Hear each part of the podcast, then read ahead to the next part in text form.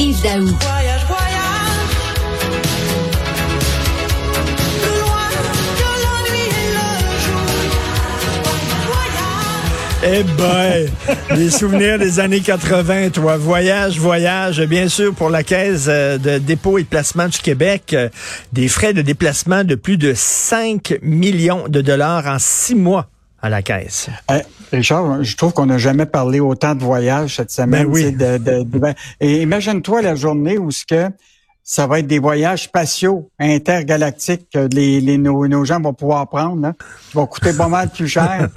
Euh, Parce que rappelle-toi, là, tu sais, il y avait eu, tu te rappelles l'histoire de Guy la Liberté quand il avait Ben fait oui. son voyage en espace de 44 millions, puis il avait réclamé 20 millions de l'impôt, tu comprends Moi, en disant que c'est un voyage d'affaires, en disant que c'est un voyage d'affaires dans l'espace. Ouais.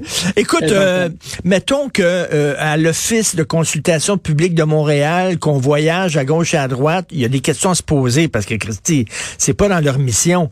Mais on peut dire peut-être que la caisse de dépôt, effectivement, tu sais, ils vont courtiser des entreprises étrangères. Peut-être que, bon, ce sont des voyages justifiés. Je sais pas. Oui, mais là, mais Richard, c'est que là, on a l'analyse qui a été faite à partir d'une demande d'accès à l'information de nos journalistes Sylvain Larocque, c'est que on a regardé les dépenses euh, pré-pandémiques, puis les dépenses de voyage, puis de déplacement à partir de maintenant.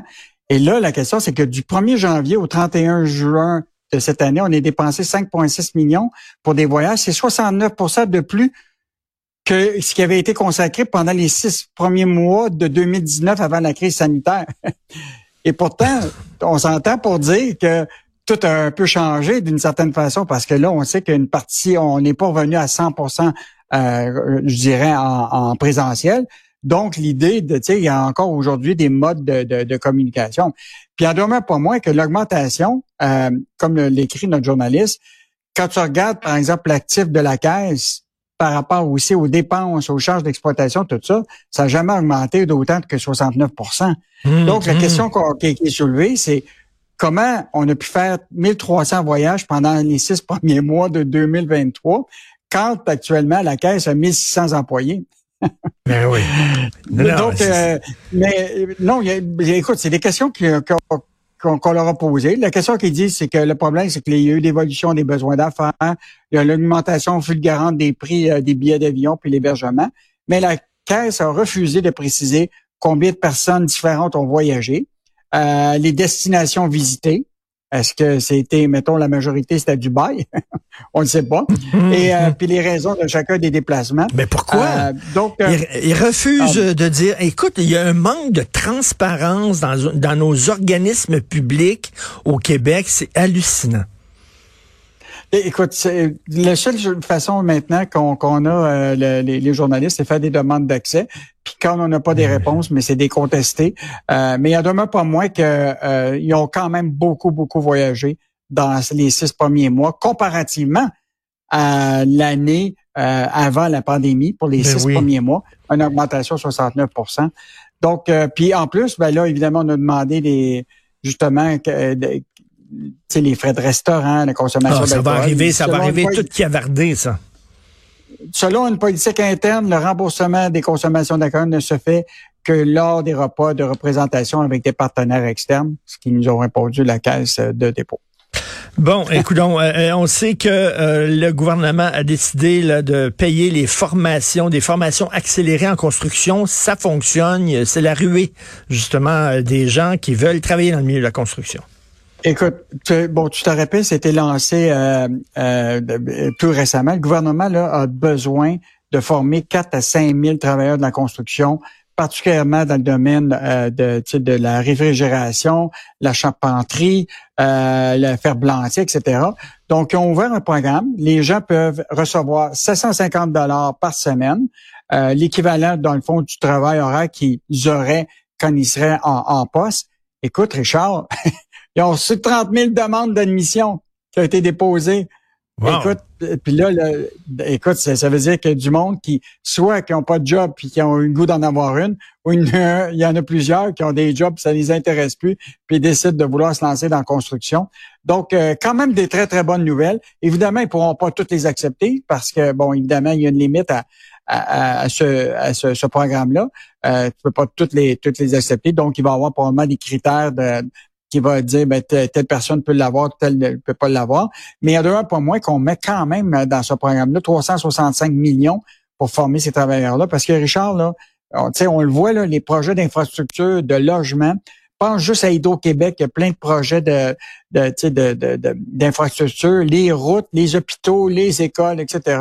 On va avoir besoin de ce Eh type oui. de métier-là pour, euh, pour euh, réaliser ces travaux-là. Bon, ben, Donc, euh, l'objectif, euh, c'est quand même une bonne nouvelle C'est ce matin. c'est une excellente gens, nouvelle, finalement. Ça a fonctionné, ça. Et Ouais. écoute, on connaît l'expression, euh, on va fermer l'entreprise puis on va repartir sous un autre nom. C'est-tu ce qui est arrivé avec... euh, c'est ça qui est arrivé avec Juliette et Chocolat ou quoi? Ben, en, en fait, euh, écoute, euh, c'est vraiment un entrepreneur qui, qui, qui a pas froid aux yeux parce que l'idée, là, c'est qu'elle, elle, a vraiment dit, moi, je me suis endetté, je l'ai fait. Elle, elle convient, là, tu sais, elle payait des, des, des intérêts, écoute, de 1 million en intérêts qu'elle était plus capable de payer. Donc, elle a, évidemment, scrappé tout ça, tu sais, puis elle repart à zéro, mais là, elle part à zéro en elle-même, en elle-même, en travaillant elle-même dans une petite usine pour fabriquer les, euh, les, les produits. Mais sauf que le modèle d'affaires, elle l'a changé parce que la marque elle-même, Juliette et Chocolat, c'est une marque qui est, qui est assez connue, que, que les gens euh, apprécient. Et là, elle a décidé de transformer ça en forme de franchise.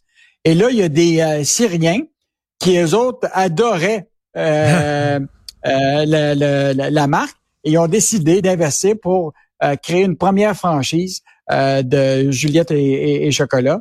Donc, euh, Donc, ça garde le même nom, belle- ça garde, ça garde la marque, là. oui, oui, mais c'est c'est quand même une. Tu sais, tu peux décider là que tu peux t'abattre. Tu dis tu fais faillite, puis tu écoutes, tu t'en vas chez vous, puis tu, tu pleures, tu sais, puis tu dis ben c'est pas drôle, etc. Elle a vraiment retroussé ses manches en disant bon j'ai une marque, je suis capable moi-même de me débrouiller puis travailler pour être capable de, de faire des produits, puis je vais transformer ça sous forme de franchise. Elle a trouvé euh, deux euh, investisseurs syriens qui vont développer la, la, la, la franchise elle-même, en tout cas un premier magasin. Euh, donc, euh, quand même une, une bonne nouvelle liée. Je pense pas qu'elle vise à, à faire Mm. faillite pour faire exprès, pour recommencer. Je pense qu'elle a, elle a le goût de continuer son entreprise, mais sur un nouveau modèle euh, d'affaires. Euh, et donc, euh, on a Juliette et Chocolat, puis en plus, Ashton achète la banquise. Oui, mais ils ont dit, ils ont qu'ils vont garder le- le- le- la, nature spécifique de la banquise. Ça va rester la banquise. Ça sera pas là, une, une enseigne Ashton puis tout ça. Là. On va respecter euh, ce qu'est la banquise. On sait que c'est très populaire à Montréal. Donc, ça va rester pareil. Mais donc, ils vont pouvoir quand même peut-être euh, offrir encore plus de, de diversité de poutine. Je sais pas combien ils vendent. Je pense qu'il y a 100 Richard, sortes de poutine il- là-bas. Oui, mais il faut que tu ailles sur la rue Rachel à n'importe quelle heure dans la journée plein. et même à une heure dans la nuit. Puis il y a des files de gens qui attendent dehors. Fait que, Ben oui. Que, euh, il y, a- il y a du monde qui aime la poussette. Tout à fait. Merci beaucoup. Pas Poutine, la Salut. Poutine. Merci. On se reparle demain. Bonne journée. Salut.